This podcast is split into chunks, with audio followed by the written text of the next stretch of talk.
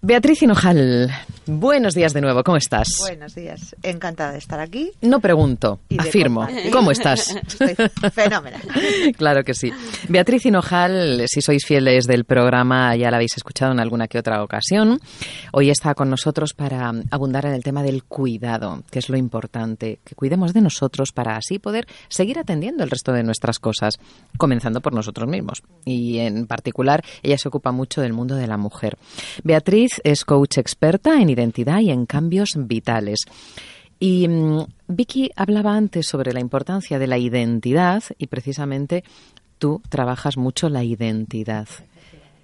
Mm, ¿Tus rutinas de cuidado personal cuáles son? Eso para empezar. ¿Mis rutinas? Sí. Pues desde que yo entré un poco en el mundo del, del, desarrollo personal, eh, me di cuenta de que de todas esas cosas que yo hacía para los demás. Claro. Entonces, en el momento en que yo hago cosas para los demás, em, estoy dejando de hacer cosas para mí. Es decir, si yo me ocupo de que mis hijos estén bien, de que mi pareja esté bien, de que mis padres estén bien, es un tiempo para ellos fenómeno, pero que también me quito a mí. Entonces, una de mis rutinas principales es escucharme yo. Y muchas veces mm, me escucho y digo, yo quiero hacer esto, sí o no y decido. ¿Nos puedes poner un ejemplo? Por ejemplo, eh, un ejemplo que puede tener cualquier mujer o cualquier persona. Mm, uno de tus hijos te pide, pues, eh, no sé, que, le acompañes a algún sitio que a ti no te apetece. ¿Vale? Por lo que sea, no te, no te surge ese día, no te apetece, lo que sea. Normalmente la mujer hablo de la mujer porque es lo que yo más trabajo, eh, se debe a los hijos o tiene esa, esa sensación de que se debe a los hijos. Por lo tanto, ¿cómo no voy a acompañarle en esto que para él quiere? ¿Pero tú quieres? ¿Tú quieres acompañarlo? ¿Tú quieres ir? No. Pues entonces, ¿para qué vas? O sea, pregúntate para qué. para qué? ¿Para qué vas? No, no, ¿por qué lo quieres? No, no, no, ¿por qué no? ¿Para qué vas? ¿Qué quieres conseguir con, con, con eso? Si vas ¿Para qué? para conseguir más amor de tu hijo, para no puedes conseguirlo de otra manera. No puedes hablarlo con él y decirle lo que para ti es importante. pues para mí a lo mejor en este momento es importante irme a una clase con Vicky de yoga. Claro que sí. y no es muy bien. Claro. Hijas de Bea. y no es irme contigo a ver la última mochila que ha salido en el mercado, no lo que sé. Eso a lo mejor se puede hacer en cualquier otro momento. Sí, y a lo mejor en otro momento te apetece. Eso es. Pero en ese momento no. Entonces yo empecé un poco a, a decidir qué es lo que yo quería hacer y lo que no. Y bueno, pues las cosas se fueron colocando. Eh, también es verdad que, que, decirle a los demás lo que para mí era importante, normalmente mm, nosotros nos cogemos lo que nos van dando sobre todo la mujer, ¿no? Va cogiendo las migajillas que le van dejando. O sea, si mi hija me da un abrazo, bien. Y si mi marido sale conmigo y al cine, bien. Pero mm, no tenemos muchas veces la, la inercia de decir, oye, que a mí me apetece que me des un abrazo, o que a mí me apetece ir al cine, o que a mí me apetece esto. Entonces, pensamos que él tiene que saberlo o que ellos tienen que saberlo también. ¿no? Sí, la adivinación de momento no funciona. De momento no funciona. Entonces, nos enfadamos porque no me ha hecho caso, porque no se ha dado cuenta. Dilo, dilo, di lo que te pasa, di lo que, lo que necesitas, lo que tú quieres para que los demás también lo sepan. es una buenísima premisa inicial para cuidarse personalmente. Es que es la base, porque yo sufría de muchos momentos de tristeza y me daba cuenta de que mi momento de tristeza era porque en ese momento mi marido pues no había estado dándome un abrazo que yo necesitaba, pero yo tampoco se lo había pedido. Claro. Entonces entraba en el bucle ese de la tristeza, estoy triste, ¿por qué? Pues a lo mejor eh, por eso, porque no me ha dado un abrazo o porque no había hecho algo que yo pretendía que hiciera por artes adivinatorias, porque claro, no se lo dices, no lo saben. Entonces, empezar a decir lo que realmente quieres, lo que realmente te apetece y lo que no también. ¿Y cómo se conjuga eso con lo que ha dicho Vicky antes? Porque Vicky ha comentado, quizá eh, tenemos que buscar la felicidad, vamos, tenemos la felicidad dentro de nosotros y, y no eh, es positivo del todo buscarla en lo que pasa afuera. ¿Eso no sería buscarla en el abrazo que nos da el otro? Es decir, ¿no sería buscarla afuera? ¿Cómo conjugamos esas dos necesidades? Efectivamente. Eh, inicialmente, tener claro de que somos lo mejor que hay en este mundo. O sea, y que tú eres la persona más importante para ti. Sí, señora. ¿Cuántas veces escuchamos a personas decir, es que si yo estoy bien, el resto de mi casa está bien? Para mí esa es una frase que, que me la han repetido muchas veces. No, no, si yo me encuentro animada y tal, mi casa está animada. Si yo me encuentro triste, mi casa está triste. Entonces, al final es buscar ser tú feliz para poder dar a los demás. Si tú no te quieres y si tú no te mimas y si tú no te respetas, no vas a poder respetar porque no vas a conocer bien qué es esa, esa faceta. No vas a conocer bien cómo dar ese amor o cómo hacer ese respeto. Aparte, cuando no nos respetamos, por ejemplo, que para mí es una palabra básica en el cuidado personal, que se trabaja todos los días ¿eh? y que cuesta un montón autorrespetarse, por lo- hablo por mí. Mm, Cuando tú no te respetas, lo que estás proyectando hacia los demás es que tienen todo el derecho a no respetarte, Claro, porque si tú no te respetas, eso es lo que a ti te cuadra, es lo que te encaja. Entonces, si tú no te respetas, los demás tienen campo libre para no Para no respetarte. y eso tiene consecuencias. Y si tú no te quieres, los demás tienen campo libre para no querer. Para no quererte, claro. Entonces, eh, ya he encontrado la fórmula mm, eh, para conjugar en lo que ha dicho Vicky con lo que tú estabas afirmando. Si tú detectas lo que a ti te apetece tener en ese momento, lo expresas con ese auto, con esa dosis de autorrespeto, es mucho más fácil que lo encuentres y de esta forma es como un círculo virtuoso, ¿no? Pero incluso Pero- decirlo en un, en un tono cordial, en un tono amistoso, en un tono amoroso. Claro. ¿Cuántas veces exigimos más que decir? Ujú. ¿Cuántas veces le pedimos a nuestra pareja, pues es que tienes que hacer esto, pero en un tono de exigencia? Eso no va a ningún sitio. Claro, porque ya lo has acumulado, Claro. entonces lo necesitas imperiosamente. Claro. Y, y nos sale ¡guau! ahí fuerte y duro. Hmm. Entonces, pedirlo en el momento en que, lo, que sientes esa necesidad, no acumular. Eso. Y luego ya salta la olla express, claro. El- Pero a vosotros nos pasa, si nos vamos al otro lado, Ajá. todas esas veces en que a ti te han reclamado algo que, bueno, puede ser por parte de los hijos, de los padres, de la pareja, de quien sea, eh, por lo menos a mí me, me presiona mucho y me hace sentir bastante agobiada cuando alguien te está diciendo, es que yo no he hecho esto por ti, Mm. es que yo he dejado de hacer esto por ti, es que yo no soy feliz por tu culpa, es que yo no... Mí- para mí eso es como si me echaran una losa encima que, que es que menos te apetece todavía hacerlo. O sea, eso no consigue que tú digas, ay, pobrecito, que es que necesita esto, lo voy a hacer. No, efectivamente. Entonces, al claro, final al tiene final- que existir esa comunicación de qué es lo que tú necesitas, qué es lo que yo necesito y llegar a un acuerdo. ¿m? A nivel de- familiar, a nivel incluso de empresa. O sea, hay gente que, que está en la empresa mm, multitud de horas y, y- y realmente a lo mejor no quieren estar, pero están pues porque alguien en un momento dado se lo exige. Bueno, esto le pasa bastante a los hombres, ¿no? Que quizá hombres- a la hora de Pero conciliar... Ahí también hay muchos que están porque no quieren estar en otro sitio. Claro, eso es. Puede ser. Eso es. Si os Me parece, pero bañar a los niños, hacer la cena. Pero tendrán que tomar una decisión igualmente. Claro. Igualmente. Porque posiblemente estén en la empresa y no quieran estar. Están por evitar llegar a casa, lo- el baño de los niños, la cena, acostarlos, aguantar que la mujer te diga lo que ha hecho durante el día. A lo mejor tienes que hablar eso y llegar a un, bueno, pues a un acuerdo. Qué horror, porque entonces no estás feliz ni en tu casa claro, ni en tu trabajo. Claro, Claro. claro. Vaya vida.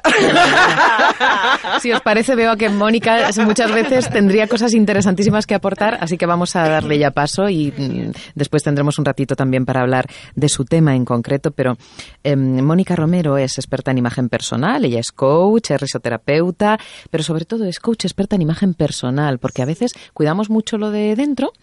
Em, pero descuidamos lo de fuera o no le damos tanta importancia. Y viceversa esto quizá no, no van conjugadas ambos a- ambas cosas. Mónica que puedes intervenir después hablaremos de imagen personal. estamos partiendo primero del interior hablaremos del exterior pero puedes intervenir porque estoy segura de que tienes muchas cosas que aportar y te he visto varias veces con ganas de, de decir claro, con ganas de- claro que sí pues puedes intervenir cuando tú quieras Vale, y aportar fenomenal. todo lo que tengas que aportar por supuesto. Beatriz retomamos el tema de esa diferencia entre entre cómo se cuidan los hombres y las mujeres, ¿no? Que me parecía intuir en tus últimas palabras. Porque el hombre parece que mm, el, el autocuidado y ya no estamos hablando de la imagen, ¿no? De la imagen que se proyecta hacia afuera, sino de lo que pasa adentro. A veces está muy bien visto que el hombre esté, como decías, hasta altas horas en el trabajo. Mm, a fin de cuentas, es el que en muchos hogares, hasta cierto momento de nuestra historia, em, ha sustentado el tema económico. Por lo tanto, cuanto más trabaja, es que mejor padre es, más responsable. Pero luego eso le ha hecho quizá inhibirse emocionalmente y ocultar las emociones o sepultarlas o el, lo típico los hombres no lloran sé fuerte que, los hombres lo llevamos ahí metido en el ADN a fuego. O si se quedan sin trabajo qué pasa con ¿qué su pasa vida con su vida efectivamente. Exacto. Porque no tienen, mm, en algunas ocasiones, no dan lugar a tener otras cosas en su vida, como puede ser, por ejemplo, comentábamos fuera de micrófono, Vicky decía, a veces los hombres no, no está bien visto que tengan un hobby, más que reunirse con otros hombres a hacer otras cosas, ¿no? Como fútbol o qué sé yo, ¿no? Pero... Em, ¿Cómo podemos eh, proyectar también desde aquí, desde este programa en el que nos ocupamos mucho de que la gente se cuide, cómo podemos mm, decirles, darles pautas para que cuiden de ellos mismos? Yo creo que al final la base es el, el, sistema emocional. Es que también ellos digan lo que quieren.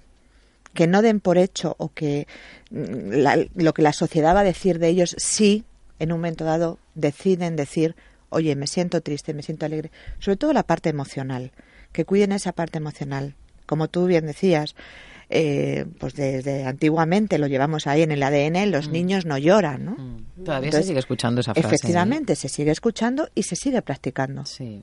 Y se sigue practicando. De hecho, cuando hemos hablado de emociones, muchas veces se comenta que los hombres confunden la ira con la tristeza. Ajá. ¿Ah, sí? Sí. Mm, la ira con la tristeza. Sí. A veces manifiestan un enfado y realmente lo que están es tristes, pero no son capaces de permitirse esa emoción de tristeza y la la camuflan. sí, la, camuflan. y se convierte en un enfado. ¿Y cómo pueden eh, cambiar eso? Y si sienten tristeza, expresarla tal cual es. Bueno, es que lo de reconocer las emociones, bueno, ahí veas, es una experta con estos temas, pero realmente reconocer las emociones y saber lo que te pasa y saber identificar exactamente cuál es la emoción que estás sintiendo es algo a lo que no estamos acostumbrados habitualmente. Y menos compartirlo, ¿no? Porque quizá es más de... Eh, las mujeres somos más propensas a, en cuanto nos encontramos con una amiga, volcar todo lo que sentimos en ella, ¿no? Y decir, pues mira, chica, comparto contigo, me siento de esta manera, de esta otra.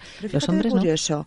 Eh, cuando la mujer se siente triste, enfadada y demás, es muy fácil compartirlo pero cuando está eufórica, feliz, que le va todo divino, es verdad. No lo solemos compartir. Cuesta más.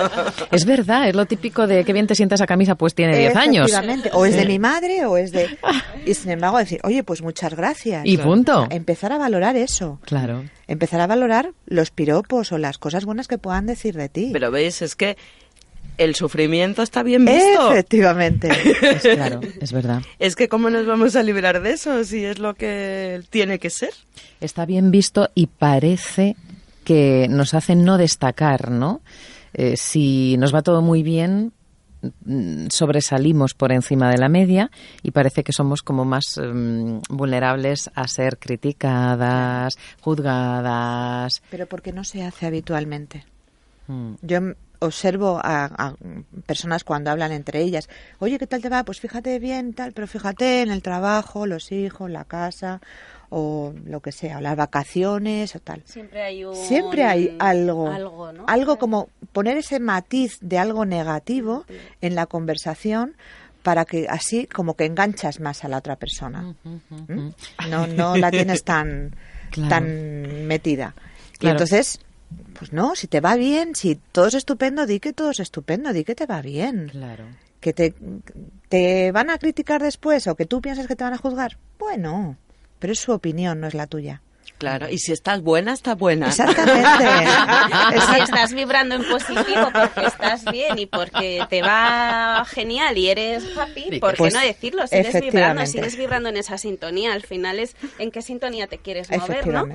Y yo creo que eso hace también mucho eh, el carisma de la gente.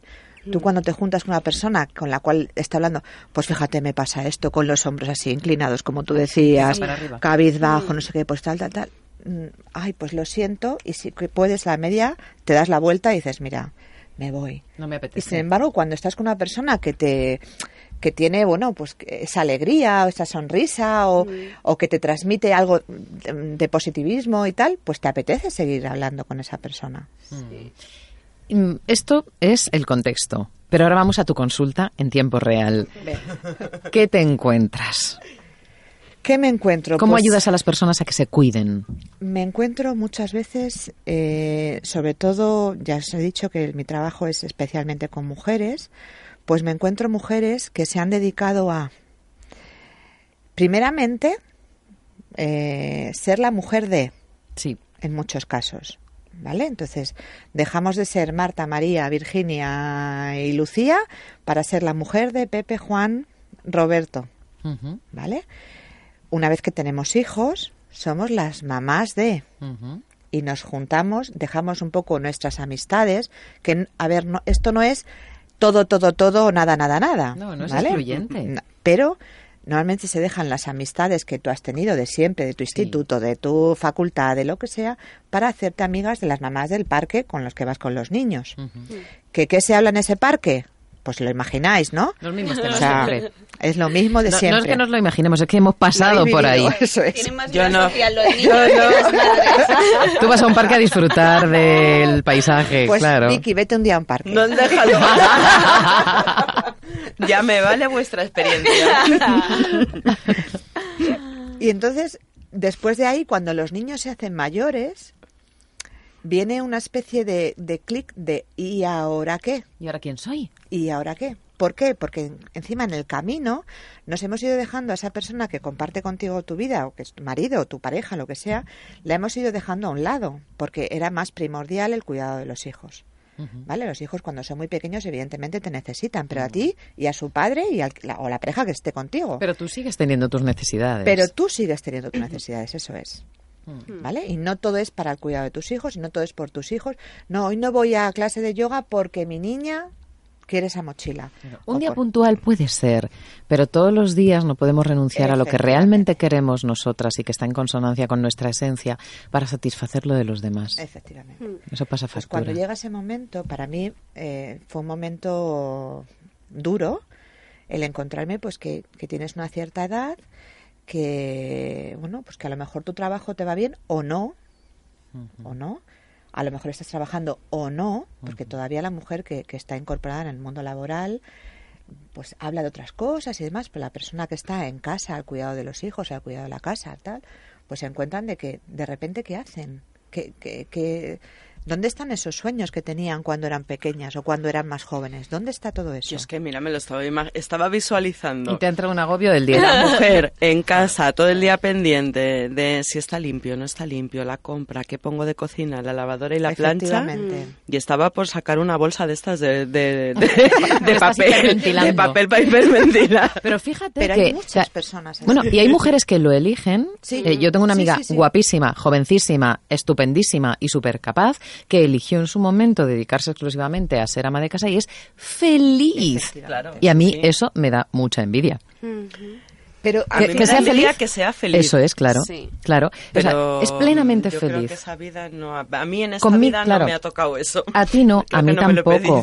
Pero a mí me encanta verla a ella que elige esto, que para otras personas no nos supone la felicidad, pero es una elección totalmente. Es lo que hablábamos Totalmente. Es lo que tú quieres hacer. Si tú mm. eliges plenamente que mm. tú tu misión de vida es el cuidado de tus hijos, de tu familia y de tu casa, perfecto.